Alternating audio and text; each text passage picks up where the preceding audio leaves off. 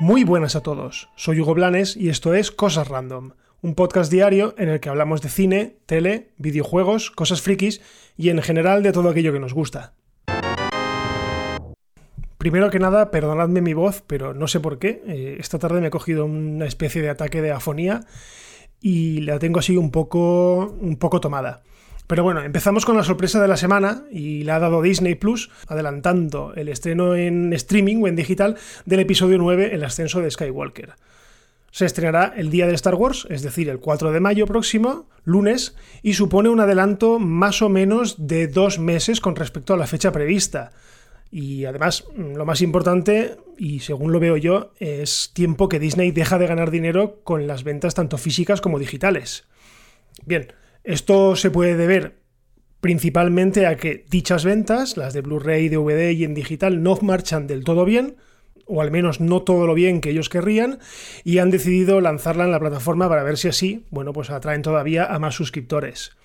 Pero claro, mi pregunta es si realmente esta película es lo suficientemente atrayente para nuevos suscriptores. Ojo, no estoy diciendo que la película no sea importante, que lo es, ha sido uno de los grandes bombazos del año, pero yo creo que quien la quiso ver ya la vio en el cine y quien espera verla en Disney Plus, pues ya está abonado, al menos la grandísima mayoría. Bueno, en definitiva, a partir del 4 de mayo ya se puede ver toda la saga enterita en la plataforma de streaming. Yo desde luego no sé si estoy preparado para volver a ver la película, al menos creo que debo reposarla un tiempo más para que se me vaya todo el mal sabor de boca que me dejó cuando la vi en el cine. Y eso que la vi dos veces, la segunda vez para ver si es que la primera la había visto mal y cambiaba de opinión. No fue así. Aún así, estoy seguro de que hay muchísima gente que está deseosa de que el episodio 9 llegue y puedan verlo una y otra vez tranquilos en el sofá de sus casas.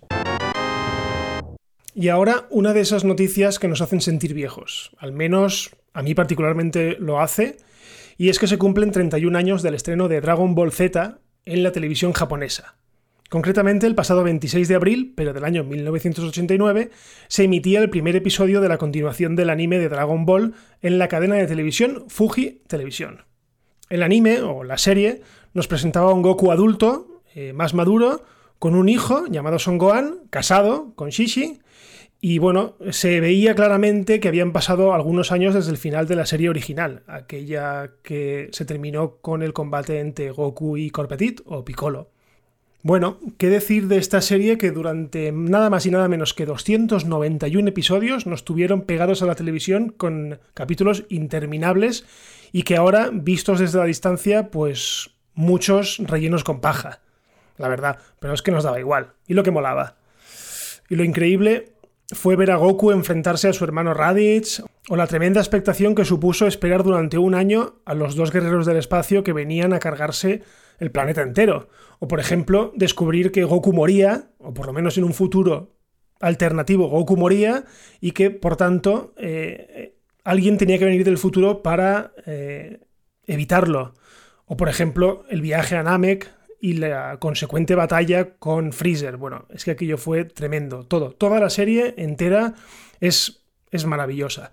Yo, la verdad es que todavía recuerdo que salía de clases de inglés y me largaba pitando a casa para poder ver un nuevo episodio. Y por supuesto en catalán, porque TV3 fue la cadena encargada de traer la serie antes que nadie, y por suerte aquí en la comunidad valenciana pues se podía ver.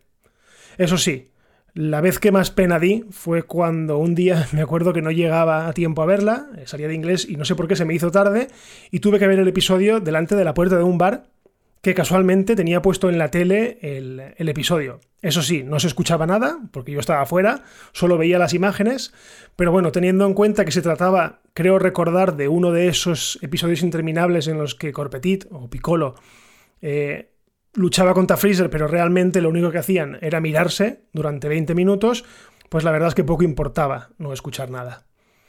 En fin, una enorme serie que a muchos de nosotros nos marcó eh, y que por desgracia pues no tuvo una buena continuación con la regulera Dragon Ball GT.